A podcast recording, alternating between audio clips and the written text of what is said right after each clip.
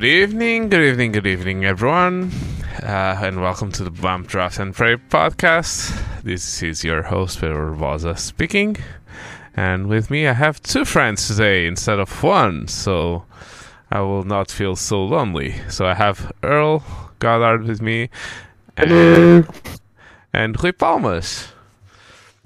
Hello. So Good night to everyone. this is a special time of year where we will slow down a little bit and just do one podcast a week. Um, I'm sure I am. Uh, I I I have I have been wanting to do this uh, since we decided to do F1 review, season review, because let's face it, ah, this is a bit tiring to to do a podcast every week. but let's slow down a bit, and this is going to be probably our last podcast of the year.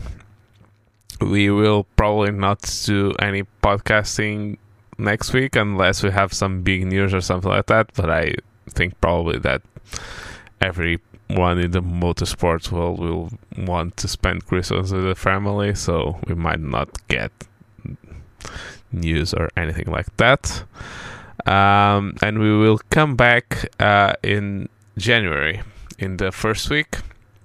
I already have a um, an idea for what we could do, and I'll discuss that offline with my mates. Um, and we will basically shit talk our way on through this episode, um, which was very well thought out and came out of a conversation that me and Mr. Earl started last week. Who was the best motorsports world champion? And we started talking and talking, and so now we're going to talk the three of us.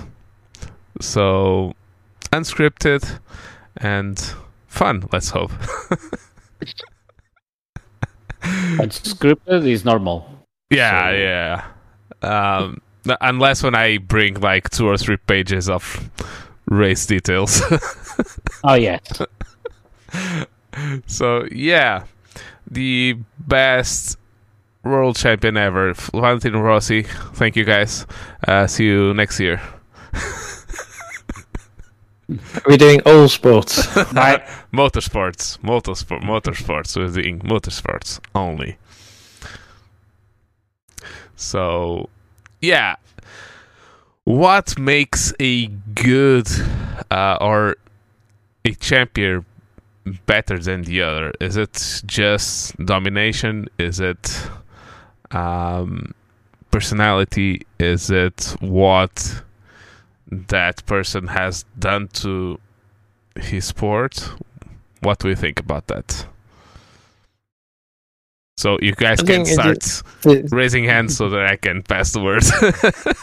Earl, you start. I, I think it.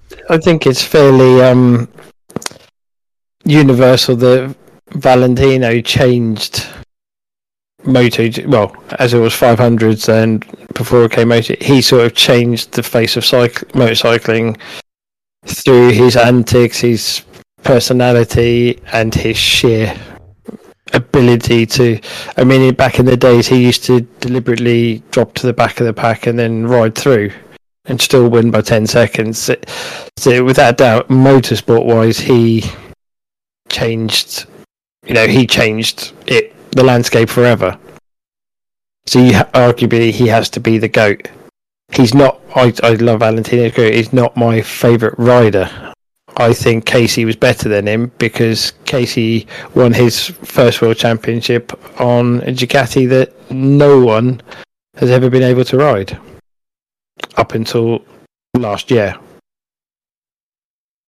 Yeah, And that old 990 was a, a beast. yeah. I'll, I'll be completely honest. Moto or motorcycling wise, I I don't rem- really remember the times before uh, MotoGP or before Valentino. Because I Yeah, but Casey beat young. Valentino. Yeah, yeah, yeah, but I'm going to talk about Casey. So I have three riders that I rate very highly, very highly, and almost all of the all of the three for different reasons. So we're talking Valentino, we're talking Stoner, and we're talking Marquez.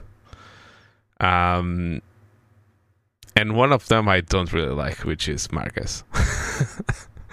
but yeah, I think that Valentino was probably the um, I will not say best, but the most influential, let's say, um, rider of motorcycling. Just because he, like I said, it changed the landscape of motorcycling. But I do think that Casey was the fastest ever, in my opinion. And I do think that Marquez probably brings both of them together uh, in a nice way. He has the speed of Casey and he has the antics and the a personality. He brings a certain kind of personality to the sport like Valentino did. Not as vibrant and as determined on that part or let's say I, I don't know. But yeah. Yeah, Marquez Marquez we can't argue the guy is phenomenal. And again Yeah. what he's done on the MotoGP bike is just ridiculous. If we're talking MotoGP era, you've got to also put in throw in there um, Jorge Lorenzo. Yeah. You know, he again was another one that was up there. Would he be considered as an all-time great? I don't know. He was clinical about his racing. He, he- he was, yeah, he was Iceman. He just did the job, and I don't know. It's bikes is difficult, isn't it? Because you can have so many people winning compared to Formula One, where you have five people winning. Yeah. Bikes, you get a lot more one-off people that fi- hit a vein of form, fly through, and so forth. I, I think I have I have had this conversation with you that I, I would like to see Marc Marquez drive another bike that's not on Honda. I think that's one of the reasons that I, as much as I I give him credit for his ability and that qualifying session in Texas, Austin, uh, like I don't know, 2015, that he crashed and he had no, not crashed, but the bike gave out and he parked the bike on the pit line, the like the, the straight, the pit straight. He just leaned it against the wall and went for the other bike and just did one time lap and got pole. I, I, I'm not going to lie, that was one of the best things that I've seen in MotoGP. Uh, it's just crazy, just crazy. But I would like to see him win with another bike.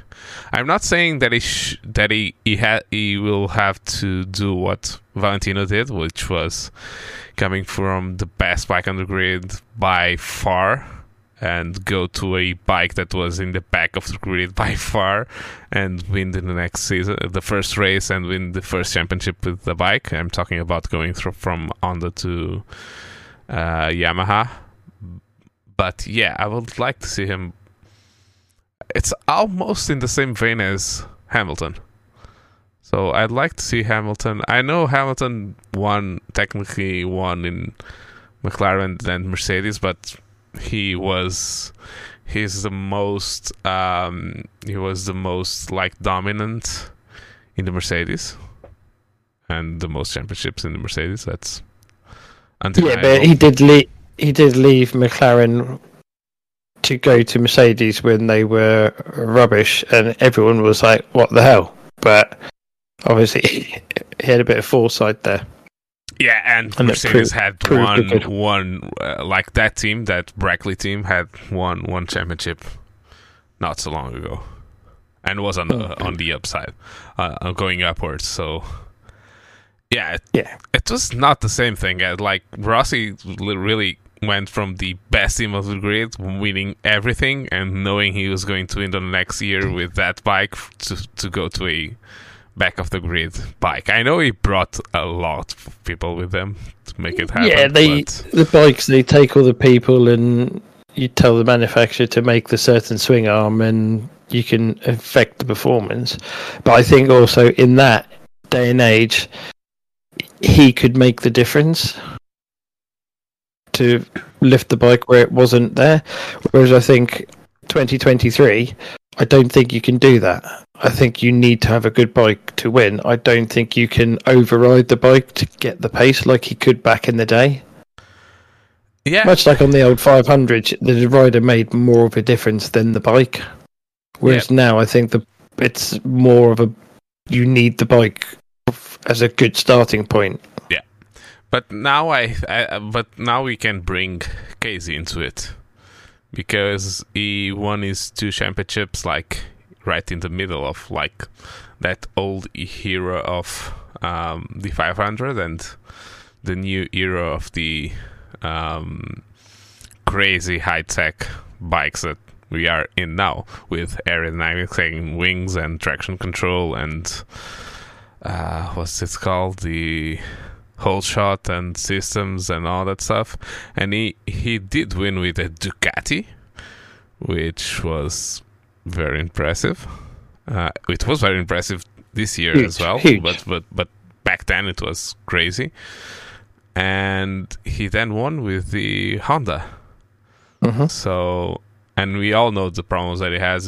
He- actually found out he was lactose intolerant in the middle of a f- fight for the championship. Uh, yeah, and he's he, He's got a chronic fatigue syndrome, hasn't he? yeah, yeah, he he has many problems, but he's- his raw speed is just amazing. Let's say his raw I- speed. I- yeah. I don't think there's many that you could say. Even I say probably one of the few that was about, but ne- we never got to see his potential was Simoncelli. oh yeah, yeah, yeah. Uh, you know, Super Sic was about. It's scary to think what he could have done, and it's such a shame we didn't get to see Yeah, what happened there. But yeah, there's not many that you can say. Like I say, no one got on that Ducati. Rossi went there and he couldn't make it work. No. It was just a, the ability to being able to ride around it and over it and under it while the bike was doing a whole load of other things and just let it do it. Yeah. Crazy. What about you, Mr. Rui? Two wheels, is that something that you follow? Uh, no. no. Very short answer. no, No. ask me about Oh, something else that I. you you can you can skip that part. no, I'm not going to edit this. I know we're not live now, but I'm not going to edit. so, yeah. Um, So you just, I know you watch a, like you follow a bit, but it's just, it's that's just because we have a Portuguese MotoGP rider now, or yeah. So only that. No, only that. I I I buy the season pass um, from MotoGP last year, but just only to follow Miguel Oliveira. and um, yes, I, I like uh, I like the image. The I, I think is uh, spectacular. But uh, I don't follow. I heard about Valentino, Valentino Rossi, Marc Marquez, and I know Ducati, I know KTM, I know Husqvarna, and I don't know Honda. But uh, I'm not a fan uh, of. Uh, I'm not a fan of. Uh, it's not depreciative, but I'm not follow the the the the moto the MotoGP or uh, the motor racing at all, except from Dakar, for example. Yeah, and And and uh, Itchy Boots on YouTube. that's a very good shout out.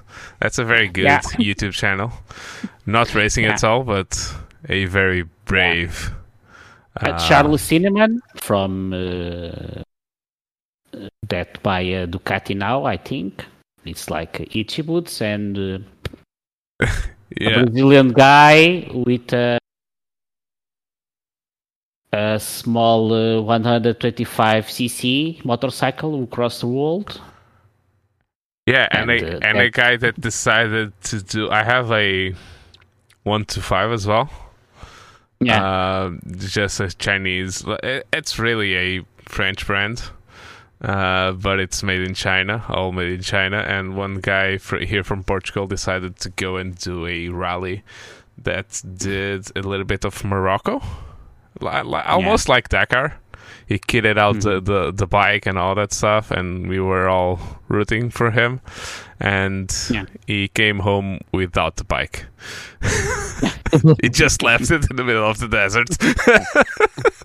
give it to, give it to the Tuaregs. yeah, yeah. Tuaregs can But have it. uh, y- your question, I think, is about uh, champions. So uh, champion.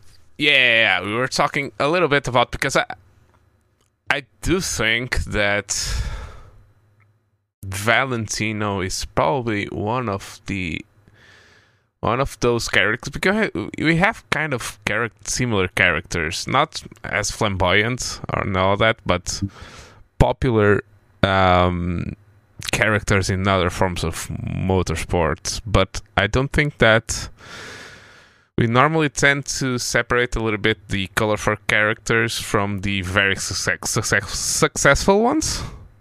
And Valentino mixes both of those worlds. He has seven championships, uh, world championships. We're talking about world championships, and he has the flamboyance. While we talk about, let's say, Formula One, we had a like Lewis doesn't tick both boxes. We go to WRC, Loeb doesn't tick both boxes, um, but we might have a, uh, let's say, um, Colin McRae.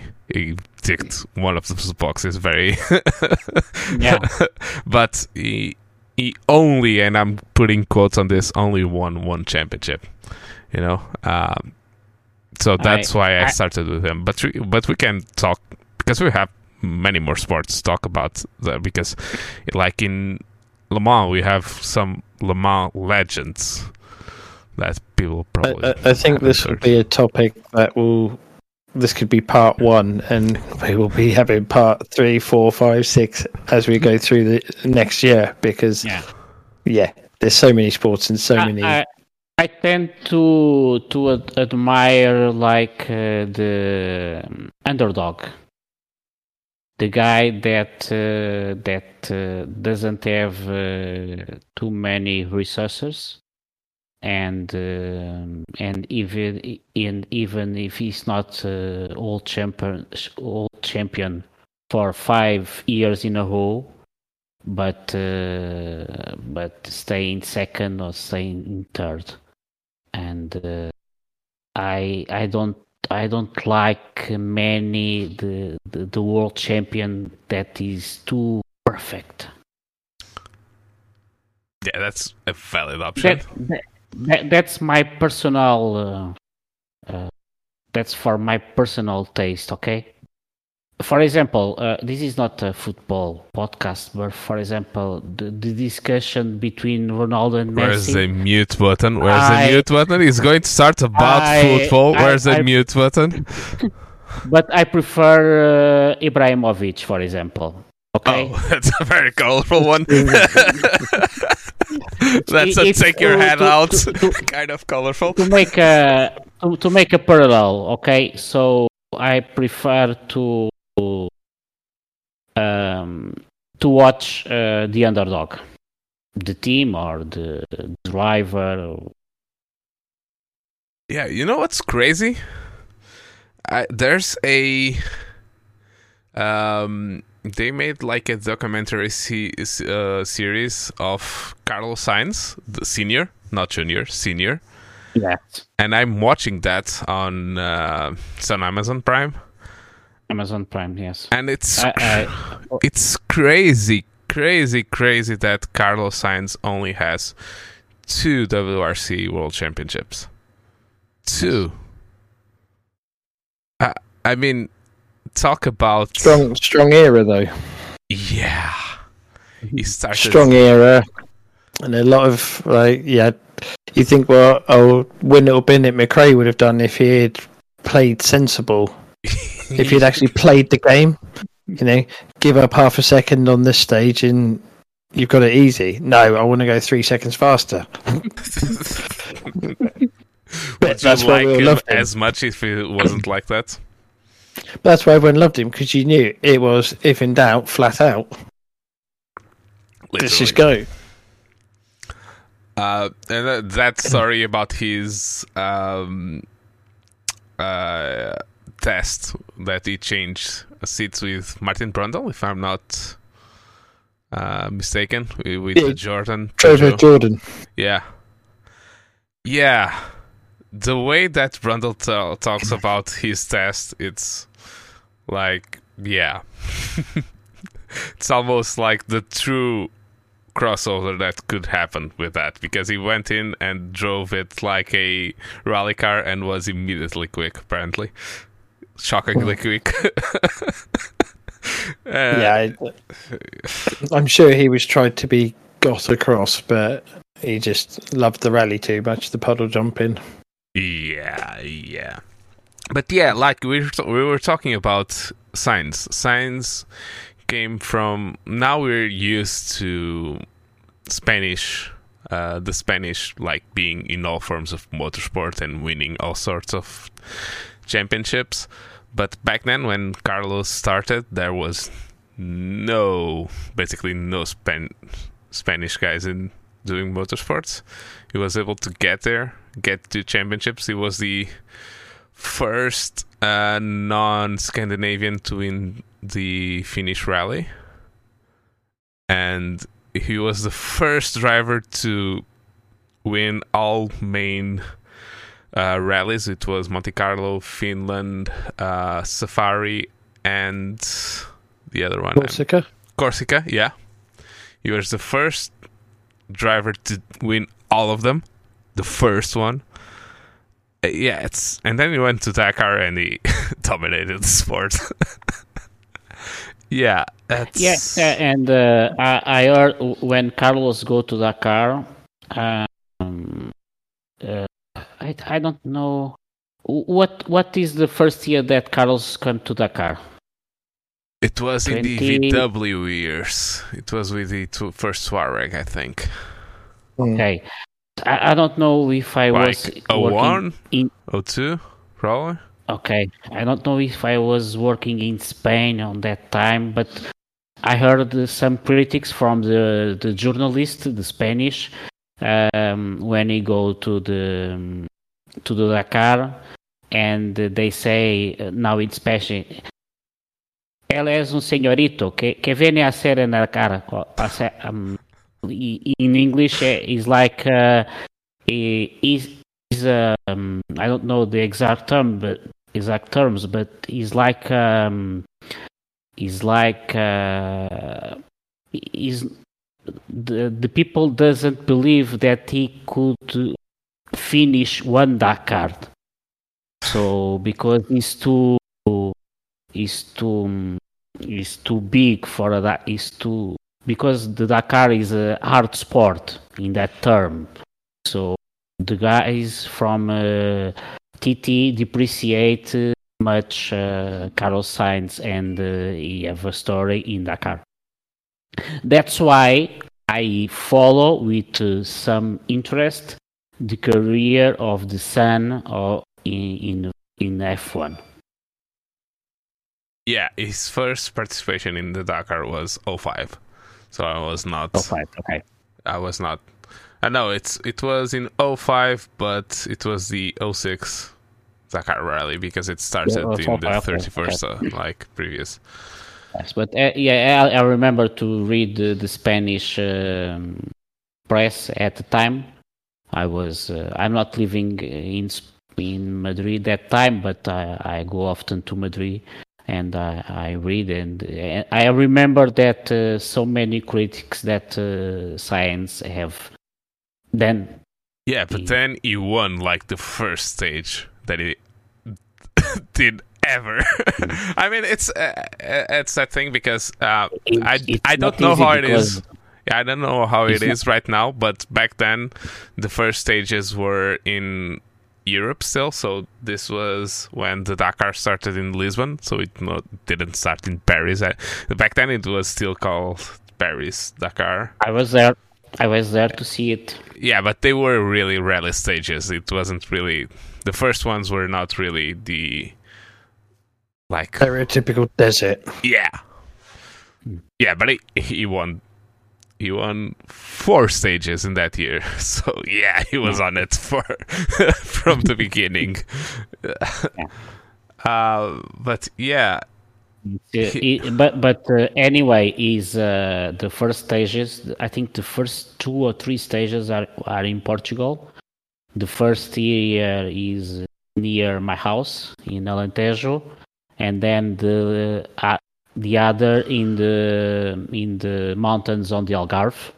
Yeah. and it was uh, lisbon portimão portimão malaga the first Yes, two stages and yeah is uh, is very hard and uh, and it's spectac I don't know if you you guys see the Dakar Rally but I see for two years here and it's spectacular and uh, the the trucks are a completely madness I saw I saw uh, the Kamaz and uh, Elisabete Jacinto, for example. I don't know if uh, Earl know, but Pedro, I the saw trucks yeah, yeah, i Elisabete, know Elisabete. Jacinto ma- make a a corner like that in I don't know about uh, 150 kilometers per hour, and I think, oh my god, yeah those trucks are crazy Yeah, those they're trucks special. are, are, are, are crazy. Um, I don't know how how many horsepower those have, but such big trucks and full of gear. Let's not forget those trucks carry some spare parts for for cars and all that stuff. So they they make like um, deals with with some teams, so they carry some stuff. But the way that those trucks go for how big and heavy they are, it's crazy. I, I haven't seen any of them live, but I see. I see uh, the the Kamaz just pass over the the the, um, the track, and literally one hundreds of persons. You know the old uh, image from Portugal Rally in the eighties. Is, yeah. is eh, exactly the same. No, no, no one has seen them. those images.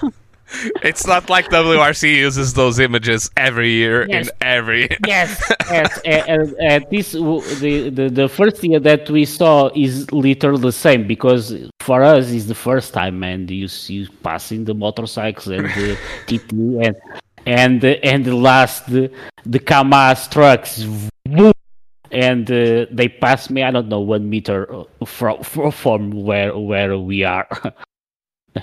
Yeah, that, so like we were, really we were talking about. Carlos Sainz. So his record in Dakar is he Hmm. entered with Volkswagen and he won two editions.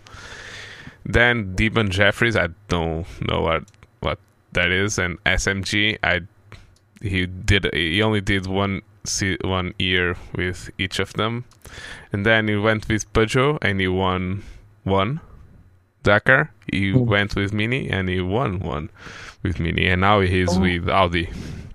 I have this Peugeot in a, a small miniature radio control. I have this Yeah. Peugeot not here in my studio, but in my house. Yeah, but now that we are talking, kind of talking about um, rally, rally Yeah. is one of those that is very interesting because we have many. Like I was just seeing the documentary about Carlos Sainz. They talked about Kankkunen and they talked about Didier Auriol that I haven't heard that name for a long time. Mm. and then we had Mäkinen and we had um, and we had um, uh, Colin McRae. And then it came the era where we had Richard Burns and all those guys, and then a Frenchman uh, that decided to win everything uh, that was possible to win, which is Mr. Sebastian Loeb. Uh, that's a big, big name in motorsports. Big, huge name in motorsports, not just rally. but he Oh, yeah, had huge. yeah, and he did rally and he did Le Mans very successfully. I like he was very fast. Let's say, um, so yeah. Sebastian Loeb, your thoughts about that pesky Frenchman? Ugh. Again, you can't deny his talent because he literally, like say, dominated rally for years. The- Untouchable. Then went to Pescarolo and thought, right, we'll have a go at some Le Le Mans and was quick. I think the reason he isn't as well known, if you went to your general man on the street, is because what do we know about Sebastian Loeb away from the circuit? He was one of those drivers that he disappeared from the circuit and you never heard of him. He didn't. So I think because he didn't play to the celebrity of being a world famous driver, that's why he sort of slips on. He's not Hamilton, who's at award shows and everything and doing the whole look at me, I'm Lewis Hamilton, or he seems to have managed to just go to work, be a fucking quick driver, and go home. Yeah, it did uh, most everything. the only thing that he didn't do was Formula One because it did, of course, uh, WRC. It did, and it still does sometimes. Um, Rallycross. He did uh, WTC, WTTC. It's W. Yeah, WTCC. Yeah, I was kind of messed up with my head. He did Dakar, of course, uh, where his best finish is second. Um, he did, he he had the fastest time on Pikes Peak. That's another big one. Pikes Mhm. Peak, it's not a big one. Nice that you talked about Hamilton because he's he did Extreme E and finished uh, and he won Extreme E with Hamilton's team, so he was driving for Hamilton. Uh, Mhm.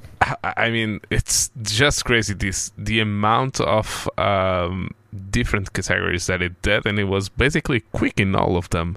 But yeah, I, I never heard anything about his off track. Yeah, it just disappeared. I, I only uh, it seemed that I came out of nowhere and was driving something. Yeah, Uh, he just kept himself to himself. Yeah, And, it, and then, yeah.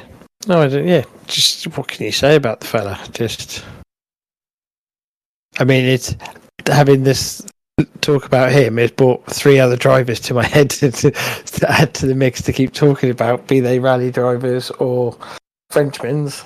And that's a, you know, it's, did you uh, rally wise? You go put Petter Solberg into the mix around that sort of and then with Rallycross now and everything, so Petter's, yeah. Solberg And then you- very.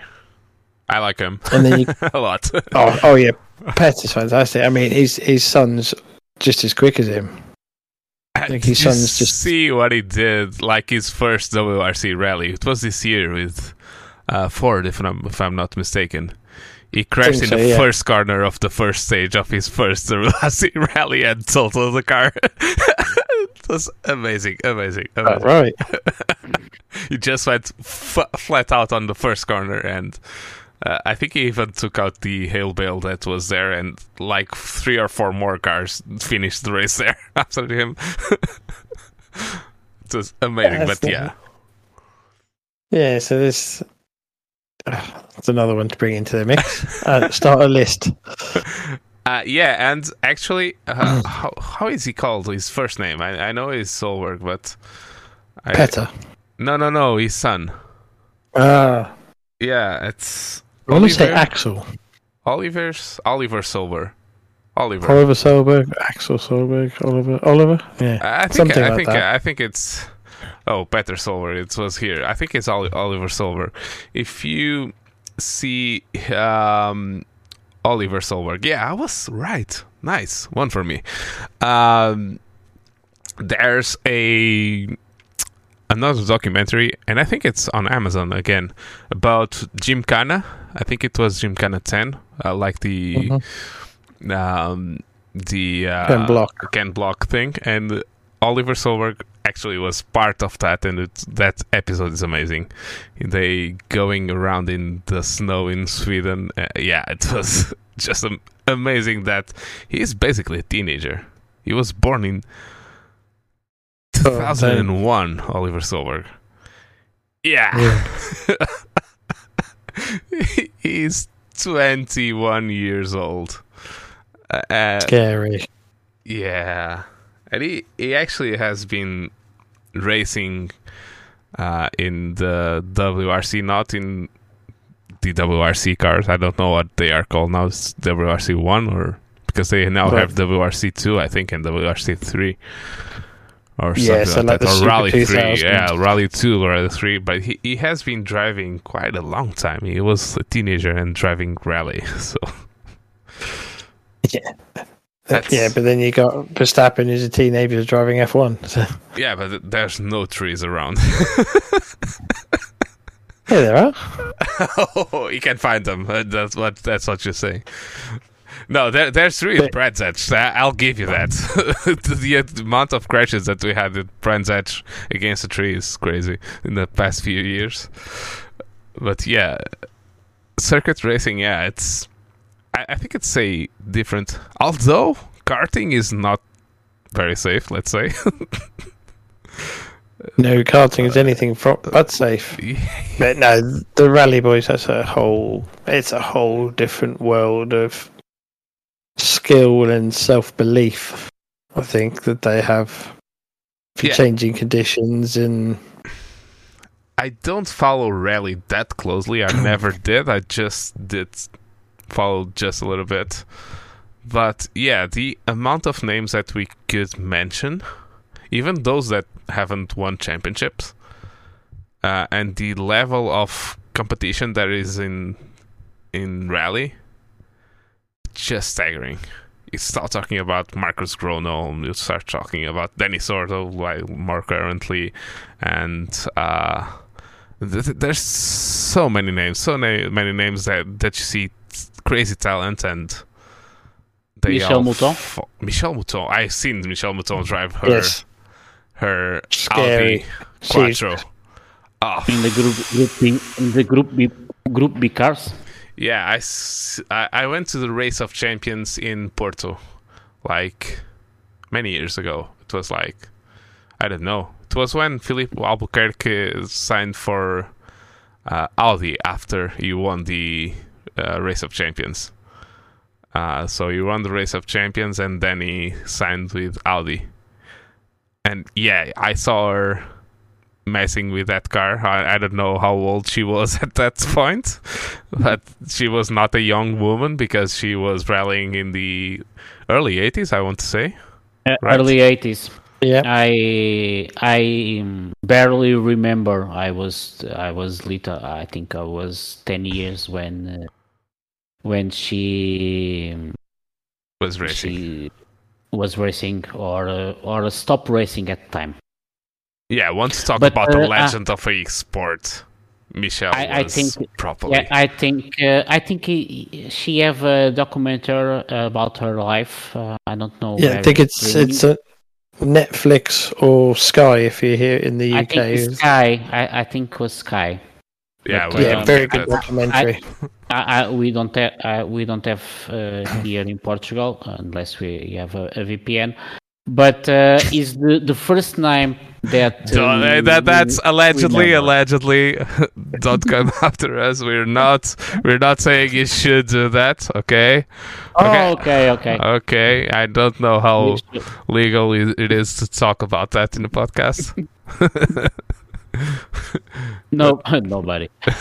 um, but uh, is the first name that uh, I remember to her to her is Michèle Mouton, and uh, in the early stages of Portugal Rally TAP in uh, in Sintra, and uh, the, the guys older than me um, tell me that was uh, memorable to see the group cars and.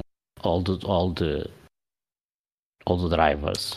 yeah Jo- and Joachim Koenen, Um, Walter Röhrl, the uh, that that uh, The man That that refused to do the Finnish rally. Is too bumpy. too bumpy. I don't like to jump. A car is to to to go on the ground. It's not to jump. I'm a car driver. I'm a car driver, not a dri- blind driver.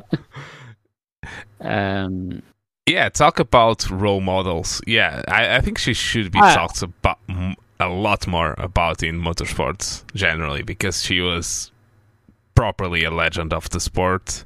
Even if you take out the fact that she was a female in a man's role, basically. At that Yeah. time, it was crazy.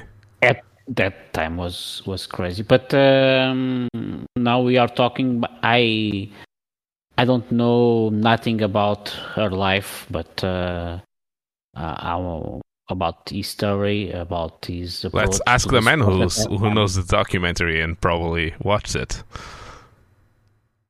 In the Yeah, a long time ago. yeah. Hello. Uh, the other way around. yeah, it was uh, that, that. That- but but yeah, yeah. Yeah, and I- yeah. Again, what she did back in those days, in I know from what they said in the documentary, the men were refusing to race against her because they didn't think a woman should be there, and she just slowly got quicker with each stage, and next thing you know, she's leading stages and winning races, and then. I think that's when Audi took her took her on board, and it was like we have to take her seriously. She might be the first of a long line of women coming into the sport, or she might just be the only one. But they couldn't dispute the fact that she was smoking and drinking and all that stuff, just like the men, and beating them. yeah. Yeah. But uh, the Group B days, the only story, the best story I've got from those that, um, so it's Henri Toivonen, Yeah, I've heard of him. who who died in one of the he was one of the guys in group b accidents where they were dying like every weekend but i raced with his brother Harri and he did a bit of rallying as well and we were talking about it and he said my brother took me out on a stage and we were driving along all good we came to a hairpin so cliff on one side slate rock on the other side and he said, "I'm I'm looking at going right. I'm going to do this. I'm going to do that." And while I'm thinking about it, he's hooked the handbrake, spun us backwards, and we've slid backwards down the hill, full throttle, and then come round. And he went, "That was the moment I stopped rallying because." My brother's doing this, and I'm sat there going, "What?" The? And he's just talking to me with the car going backwards on full chat. Yeah, and he just said, how can you not love a guy even more? He was like the Villeneuve of rally.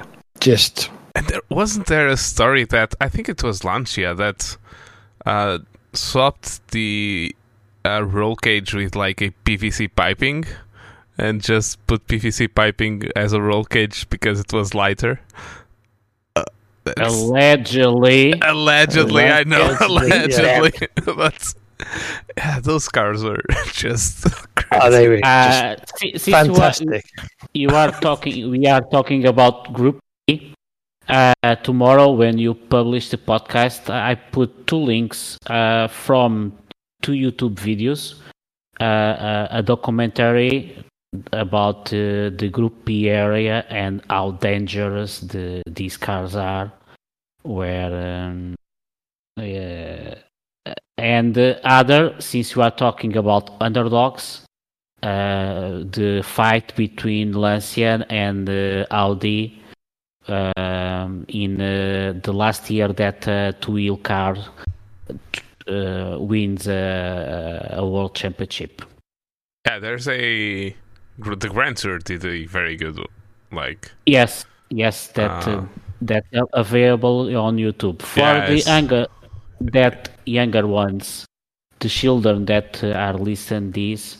I put another link uh, about uh, Group B era and uh, for the people who knows and are uh, discussing uh, all all the incidents with uh, FIA and uh, Formula One and uh, small touches for the youngest one. See how is the madness of that era, that uh, era. Yeah, yeah. Don't come and blame us Portuguese about the Group B ending. I know it kind of happened in Portugal, but Yeah, I had nothing to do with that. I, I'm not. there- I'm not there. I, I was too too too young. yeah, I was but I, I almost remember. even I. I remember. I remember that uh, that day that we are watching watching TV and um, all the news because he's he's here. It's. He's uh, 100 kilometers from from my house, and uh, I, I remember that day. And the, the Portuguese, uh, the Portuguese are given an interview about the, that accident in the documentary. Yeah, actually, uh, I, I was I told Earl that I was going karting, and I went karting to the place, not not the place where that famous jump is in the Portuguese rally, but in the same kind of vicinity, Fafe.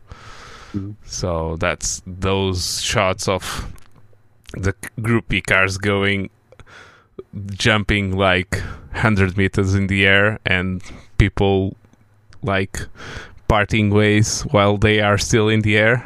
Yeah, they they are there. yeah, the Portuguese were mad. We still are a bit. We, still are a bit.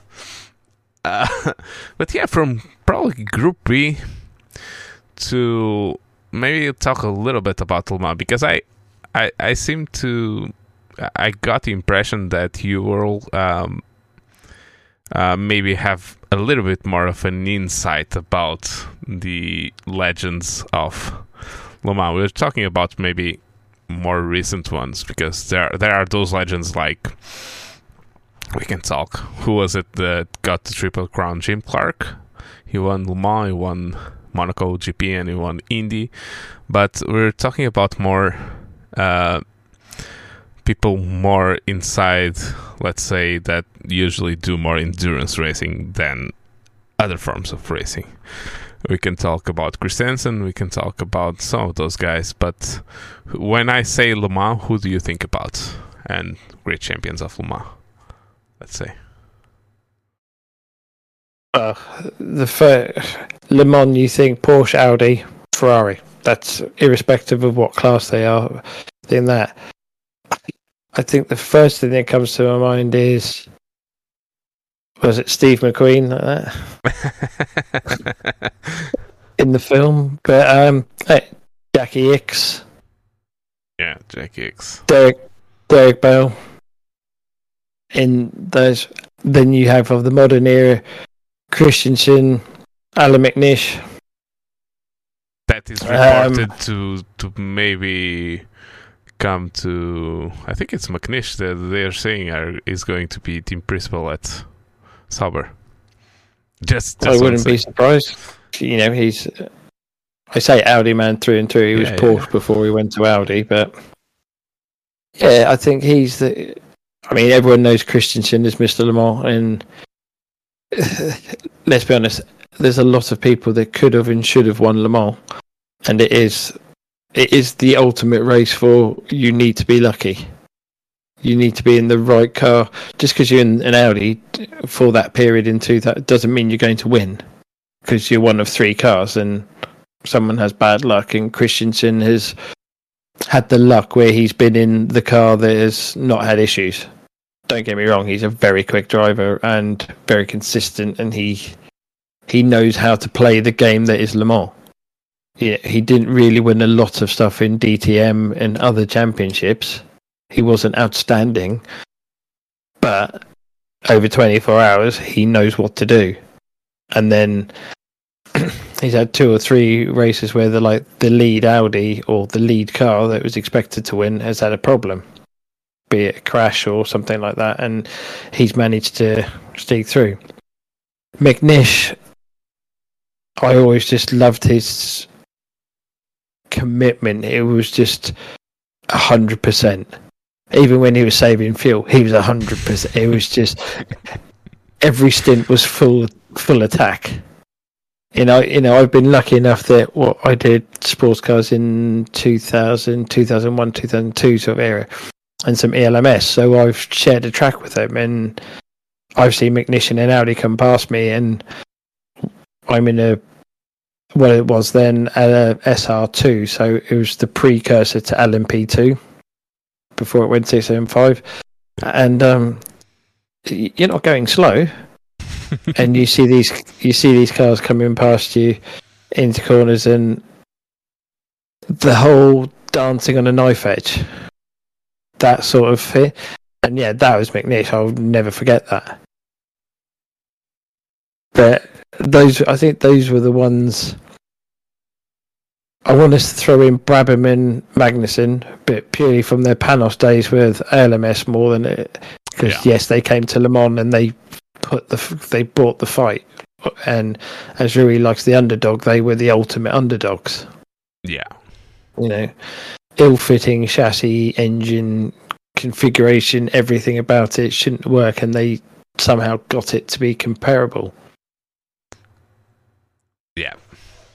That's a very Magnussen is one his beyond the grid interview was very interesting and the the images that you get from his like you said in a LMS um in we I think I shared in our Discord like the fight in at Laguna Seca and all Oh. those tracks uh, yeah he was ruthless let's just say ruthless competitor and Well, I think those were the days when, for that particular fight, the Audi boys could run around at eight tenths, nine tenths, and be quick, and the panels had to be eleven tenths every lap.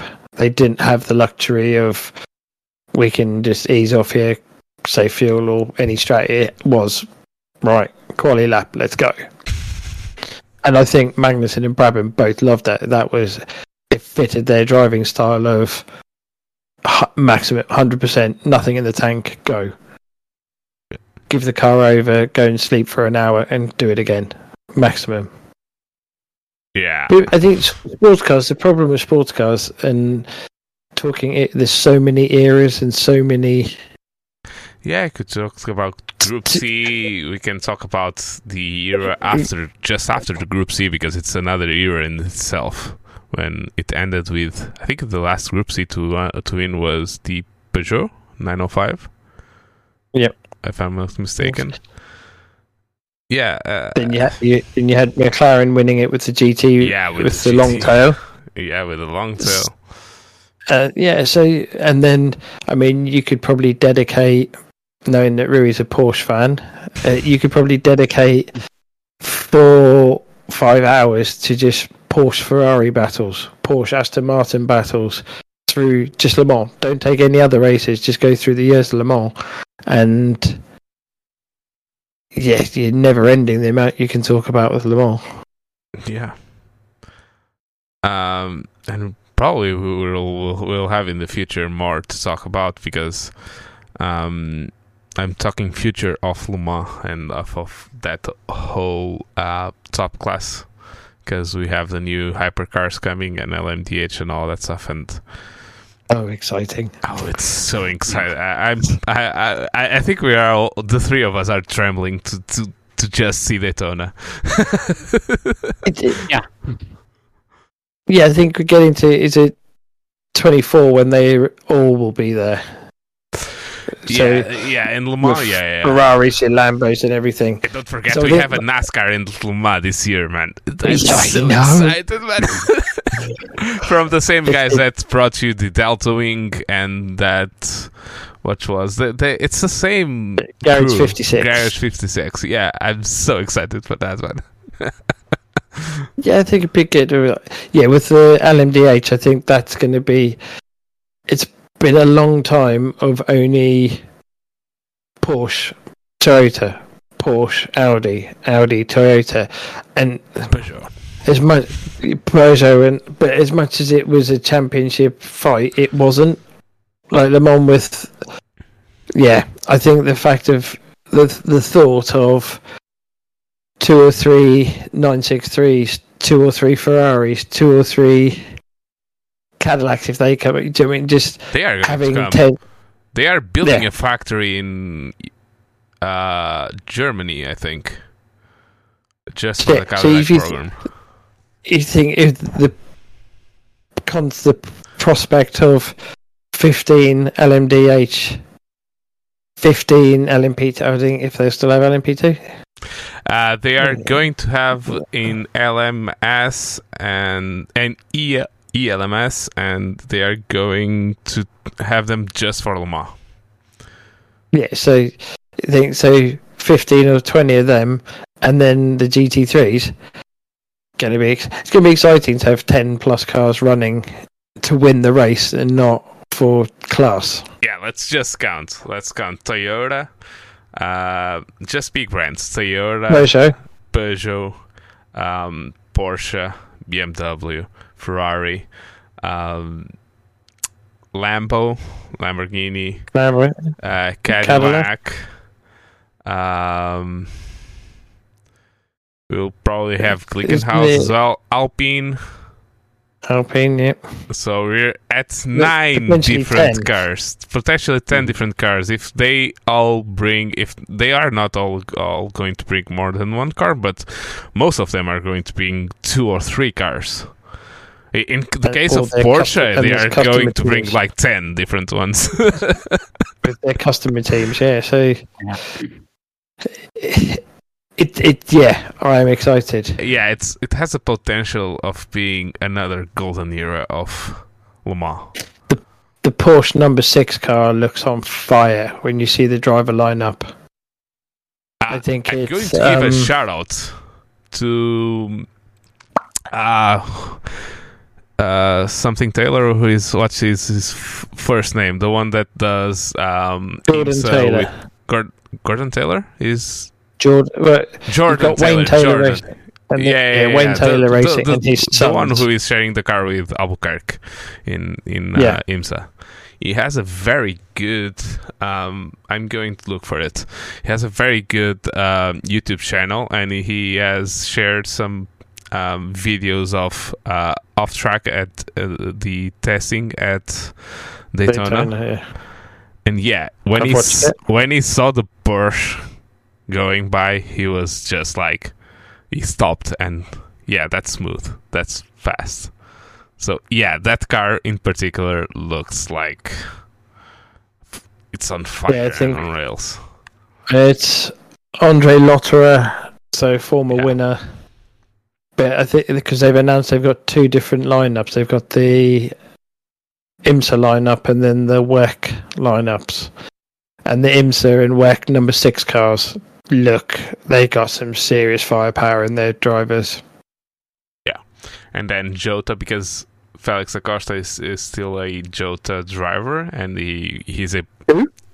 Who who who and he is a Porsche official Porsche driver. He does. Um, he's going to do Formula E with them.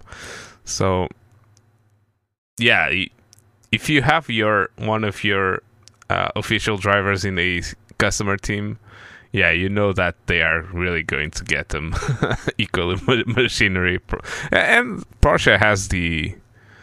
Uh, like they they usually do that, so it's it's it smells like more a, a more like the Group C era where you had ten Porsches, all from different teams that could win the race, more than the 2010s um, Porsche that it was just the official LMP1 program.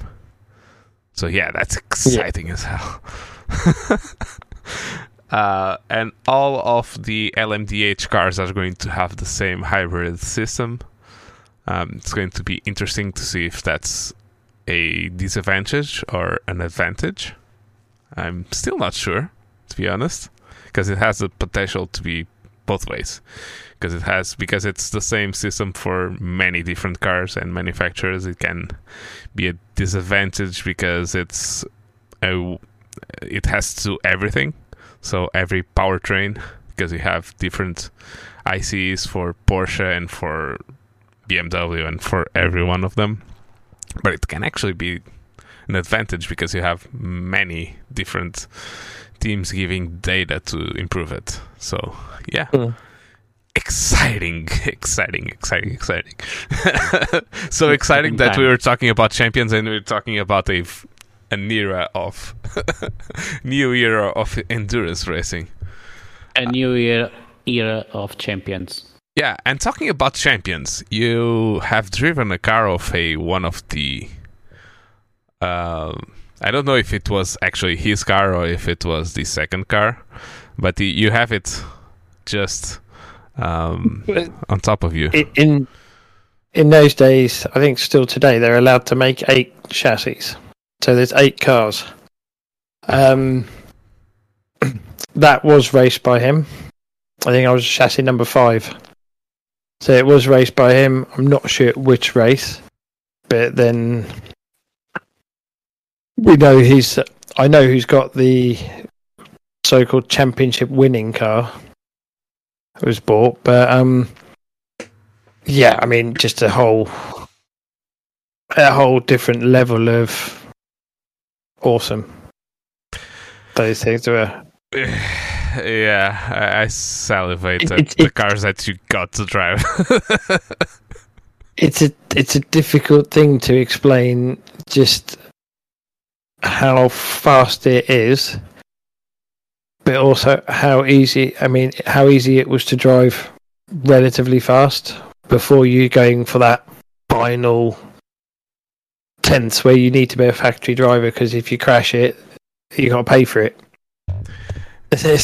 So you don't ever go ten tenths when you've got to pick up the bill. Yeah, and it's it's the that car is from the era that you have that um, famous um, like mini documentary about Silverstone. I think it was uh, like that last that we don't race there anymore. Um, what's it called before the like the before the old pit straight that there's the telemetry comparing him to Brundle, I think. Oh, oh, what? Um, through bridge. Yeah, probably that quick right-hander that goes into Yeah, under the bridge, Yeah. tight into left, left, and then long right. Yeah, bridge corner. Yeah, Mm. and when you see the different kind of telemetry that you had, I think it was it Brundle. I, I don't remember it, if it was against Uh, Brundle. Ninety-two Brundle was there, so it might be just as No, just Brundle's after that. leaving. So Well, it's Verstappen and JJ Lehto were the two in '94. yeah, it might be. So that that that car that you drove was in '94, right? '94, yeah. So it was probably a little bit earlier. But when you see the different styles that they did that corner with this, what was supposed to be the same car, um, and yeah, what you're talking about getting the that extra from driving fast to driving it on the knife edge, yeah, you really start. Um, it, it gives you a different perspective, let's say about how it how, how those guys are special. We're talking, uh, of course, about Schumacher. We haven't said his name, but yeah, and it's not the f- the only Schumacher car that you got to drive. Oh, for, yeah, yeah. So we've um, you, you cannot you cannot scheme on top of two Ferrari Formula One cars. You you, you cannot. I, I, I know you didn't race them. You tested them, but yeah, yeah, I got to drive a 2000 and then a 2001 Ferrari, which was um at Donington, which was quite interesting. Good. So one at Mazzano, which is went the old way round, so um clockwise, no, anti-clockwise. anti-clockwise. Yeah, Yeah. Um yeah, I mean again the they were just it made that 94 Benetton feel like you were driving a, a Vauxhall Astra. really. It just it just the technology had moved on so far to torsion bars and the suspension and the aerodynamics, Traction the control. electronics. yeah, all of that. It just it's scary how much. I remember the first time I drove the. It was a '99 and a 2001. The the '99 car in it, you could feel the downforce. You could feel the car being pressed into the track as you went down the straight, and the downforce built up. You could literally feel the car move Lowering. down. Oh, Yeah. And it was just like, oh, for fuck's sake, this is worth so much money. and that was a that was to be fair, that was a mainly a Barrichello car that I drove, but still, it was Uh, did you see much difference between the two? Like it's two years. yeah, the O1 was just just so much faster, so much faster.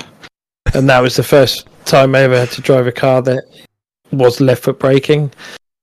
so your feet slipped into a cage. So the pedals were essentially like a cage. Yeah. So there was no option of right foot braking. But I I've heard that Barrichello Yeah, he, that was his right foot. Yeah, he did. They modified cars for him, but oh, it was a Schumacher the 2000 I drove, so it wasn't. The 01 was a not a Barrichello. oh. But yeah, they're um But that's only on the inside. It didn't get any advantage aerodynamics wise. no, just if anything, it was a it was slower, but he obviously he just didn't like left foot braking, so he's well known for. Yeah, that's But no, they um crazy. Lucky bastards. Not that I. I think that I, if I was given the opportunity to drive one of those cars, I would just pass. To be honest, no, he wouldn't. no, I wouldn't. But okay, it seems just, just crazy, crazy, crazy, crazy, crazy, crazy, crazy. Oh, those it does. You you look back on it now, and it does seem surreal to to say that I've driven those cars. Although I don't think that was the crazy, the craziest one that you've driven. That F three thousand with that V eight like super engine and uh, held brakes held up with what was it? What was chewing gum or duct tape or whatever the hell you drove? that? You- you- you- You're a crazy, crazy guy, or you were a crazy guy. That that's it. Yeah, that was that was a it was a bit of fun. That was. a bit of fun. It's the, it's. Oh, excuse me. It's the result of being able to drive in a championship where it's unlimited. There are no rules essentially. So we didn't have a weight limit. We didn't have engine restriction limits. We did so where sports cars have restrictors in them, so they can suddenly decide that you're going too fast and they can change your restrictors and stuff like that. This wasn't. So this was as open it and get as much air into it as you could. Let it breathe. So hence why I think we were just over 750 horsepower. and we could have if we wanted to do weight saving and go down, but I think those cars were between 450 and 500 kilos. so So when you don't have someone going with a clipboard going, "Oh, you're not allowed to do that," that was the sort of result in that, Was and that, engine was being developed. Yeah, and then that engine was developed for eventually to go to sports cars because I think it was the start of them trying to do it for an LMP2. Judd, wasn't it? Mm. Yeah. Engine developments, yeah, Judd. Yeah, they they built some nice sounding engines and very powerful. If you Oh, guys fully- l- like, litre V10, yeah, nice. if you guys like, if any of you guys wa- like um, watching some hill climb videos, it's full of BMW and Mercedes powered Judds. There's still something to be said for a V12 Ferrari. Tw- 20,000 RPM. Screaming, screaming. Oh, come on. There aren't many sounds better than that. Yeah, but that Euroboss thing, uh, it it can't go wrong. Unrestricted and um, weekend drivers, full of. Let's be honest. It, it was essentially it was a rich boys race because they needed somewhere so they could go and play with their toys and they wanted to race. So you get enough millionaires in the same trailer and they go, "Oh, we'll do this race because it means they can drive their cars." AK Frits Van Eerd, Paul Stoddart was one of the orig- one of the first few guys that came across. So ex Minardi. Uh, so yeah, so you had, I'll say your not famous rich people who liked Formula One cars and could afford one, to the likes of Stoddart who wanted to drive his cars. Yeah. And then Frits Van Eerd, who's got probably more Formula One cars than you've got iRacing cars.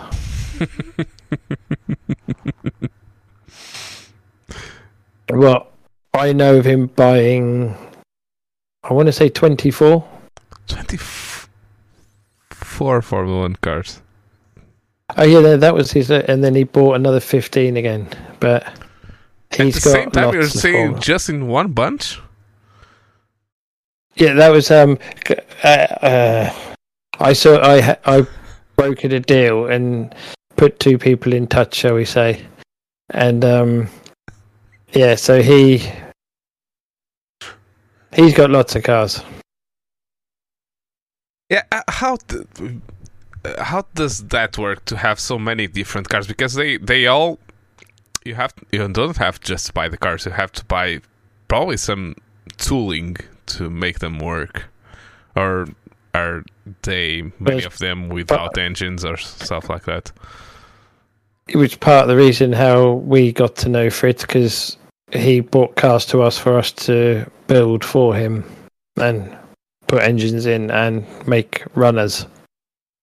So you Because other than you that- would get a car and you go to Judd or some other brand and engine manufacturer because you have many there in uh, in Britain and Yeah, yeah, it depends what it the we've done we did some Jordans for a customer in America and 97 Jordans and we were able to source original Peugeot engines from a guy in France. Those things were crazy. They idled at 5000 RPM and, and the power didn't come in till 10,000. They were just just scary. But so yeah, so that was that, and then otherwise we would retrofit a different engine in if we couldn't get the right thing or very similar to it. But I think one of the one of the last cars I actually built and finished was for Frits, and it was a '99 BAR, the first Oh. BAR chassis chassis number one. special, special, special. I know because I have a friend that I have a few friends that work at what is now Mercedes, but was BAR originally. Yeah. and um, I got a little tour around the factory, and I and this was before it was all really top secret in F1, and you couldn't see anything and touch anything. And I got to sit in Villeneuve's '99 BAR chassis number one, and ten years later, I'm building it in my workshop. Yeah, I think we could do like a million episodes just on your family business. I think because we, we still have to to do one episode about the Leyton House. I, I I think we could do one episode just on that car. Did you, you, I think you said that you built a replica of one, right? Well, no, we had a Leyton house. Oh, you had a Leyton House. Yeah, none of the cars that we built are replicas. They were all original cars. Yeah, because they're those are not very common. I, I would like to say because I, I, I, I can't remember how much we did with the Leyton house or what spec it came to us in. But we built, I think we probably built, I want to say 12 or 13 Benettons over the period of about three years, two, three years. two, three. So we know when Re- uh, Benetton became Renault and old Flavio took over, he went to them to like Enstone and went right. We're Renault. Benetton doesn't exist now. It's a thing of the past. It's old news. Get rid of everything. And someone we knew bought 32 F1 cars as in various states of rolling chassis. So everything from 1989 up to 93 and 200 tons of spares. Oh fuck! Those- So we, so basically, it went around that he would sell cars to people, and they could sell a package that, and we built them. So the way it worked is, for example, we had three 91 Benettons, and we'd have three cars in a bay, one bay each, and then his man would deliver to us a whole load of spares that were all from the 91 container. And we then built three F1 cars out. And if we didn't, if we needed to make a manufacture a part or do something, we made three in one hit. So to save on costs and everything. And we get three up and running. So yeah, so we went through a phase of, say, a couple of years, a couple of three years where we had like three ninety one 91 Benettons lined up. Then we had three ninety two 92 Benettons lined up. Then we had this, and we, yeah, Oh man, so, so uh, it's crazy because in our normal world, we think about these cars as being very rare, and it's not that they are not very rare, but the way you're talking, it seems like uh, it's what we're used to seeing with uh like Peugeot. we're just going down to an Audi, going down to an Audi dealership. Yeah. yeah. It, it, it is. It's That I doesn't happen now. come Let's across- let's be clear. No. I don't mean to come across flippant in that one anyway, because it was just it happened to be my job and what I did and where I was. But yeah, it, we would have cars turn up at the workshop, and let's say at the last point when I was running the shop, we had 14 F1 cars in there being built from everything from a Forti Corse to a Minardi to a BAR to a Williams. So, you know, every spectrum of F1 from the 90s. We then, we've had a 911 GT1, 1998 911 GT1 chassis number one. We've had that in to have work on it. We've had GTR Longtail McLaren. I've seen a picture of Uh, one. yeah. You're driving one. had had a Lancia Group C car. We one of my favourite cars, which it was an Alfa. I want to say it's an Alfa T three three three. Which is an old. I want to say seventies, sixties, uh, old one, but a boxer V twelve. That's and that that scared you when you started. no engine based It was an Alfa. Alfa. Alfa. So okay, because Ferrari then brought those. Ferrari had- had a- yeah. They had a 323 SP. But it was an Alfa. I want to say it's an Alfa T33. So yeah, I'm looking at like a let's say a T33. Yeah, it's like a Barchetta or Yeah. what you would call like a LMP styled 70s car Yeah. So with a big just- mirror in the middle. Those are That's the one. awesome. Those are awesome. But yeah, so we we would just happen to be in the profession in the era where we had random cars. We I built a Hesketh. So we did that in the built a Hesketh. We had a James Hunter Hesketh. We had McLaren.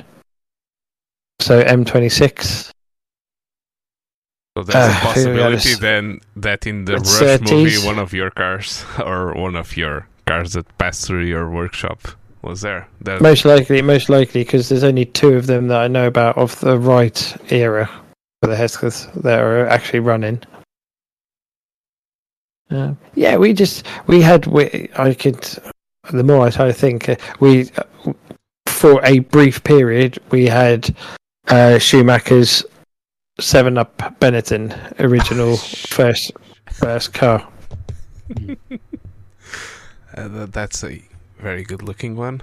That's and we and that was literally we had to acquire it and wait for a lorry to fetch it up for Mr. Willi Weber, aka Schumacher's manager. Oh yeah, yeah. So yeah, they wanted they wanted Schumacher wanted the car, he didn't have it, and eventually we found the correct one. So yeah, so that was pretty cool to have for a bit, it, just to look at and go. That was the car that launched a career of one of the greatest. Yeah, but you're saying Because we're talking about actual- champions. It's the you're saying that it was the actual Spa car that he drove. Yeah, yeah, it was yeah. The car. Just to see that in person would be awesome. Never mind, like, mm, like sourcing the car for one of the biggest stars and champions of the whole industry. I'm talking about motorsports in general, Mm. because you, you cannot refute that that Schumacher was one of those special ones, special special ones. So yeah, you, your your career is your motorsports career was very linked to Mr. Schumacher because you drove his cars, you even competitively like like the Benetton that you have just behind you. So yeah, we have to arrange a series of uh, No, we don't. podcasts just about the Goddard No. workshop. People, remi- I will remind you that you have to send emails at bdappodcast at gmail.com if you want to see, if you want to hear more about Mr. Goddard's um, No. no, no, Collection. no. collection of memories. Um, someday, someday I'll I'll get you around it. Okay, this was our first. Uh, we started talking about champions, and we kind of ended up. We came on full circle to to champions. Um, but yeah, I, I think we could talk hours and hours and hours on end about We'll just do Champions Part 2 and Yeah, 3 and and four. 4. and just long running series yeah, yeah, for yeah. when there's no F1. Yeah, yeah, yeah. We'll definitely do that. I, I, I, I just emails, messages, comments on our uh, social media or in the videos or wherever we we are. Uh, if you want to hear more of more episodes like this, just us talking about motorsports, uh, because yeah, we there's a possibility of us talking about just interesting eras of motorsports or maybe some more hands-on stories that Earl remembers, and we start start rambling about all of those and salivating about Schumacher, Formula One cars, and Benettons, and all of that stuff. So yeah, I don't know about you guys, but I really enjoyed this episode and enjoyed talking about all of this and. I always enjoy hearing you talk about your experiences, Mr. Earl. So I've been Pedro Barbosa, your host.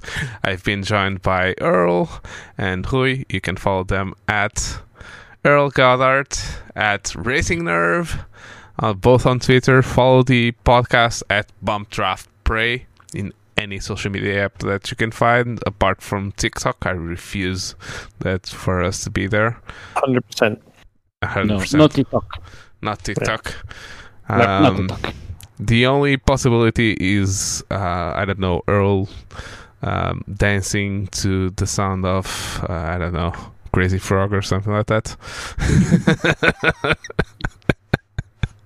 so yeah, thank you guys for listening, tuning in. I'll um, you can follow us and put likes and comment and all that stuff.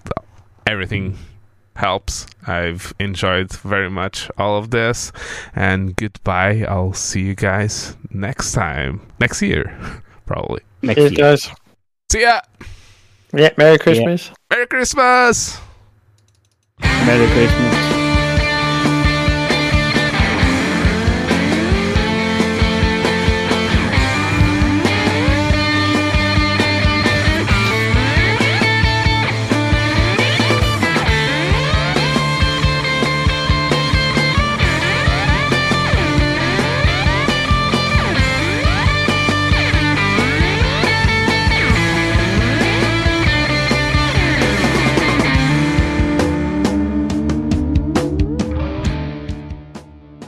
Draft and Pray is an independent podcast, and the music was by Lettin' Punks Know.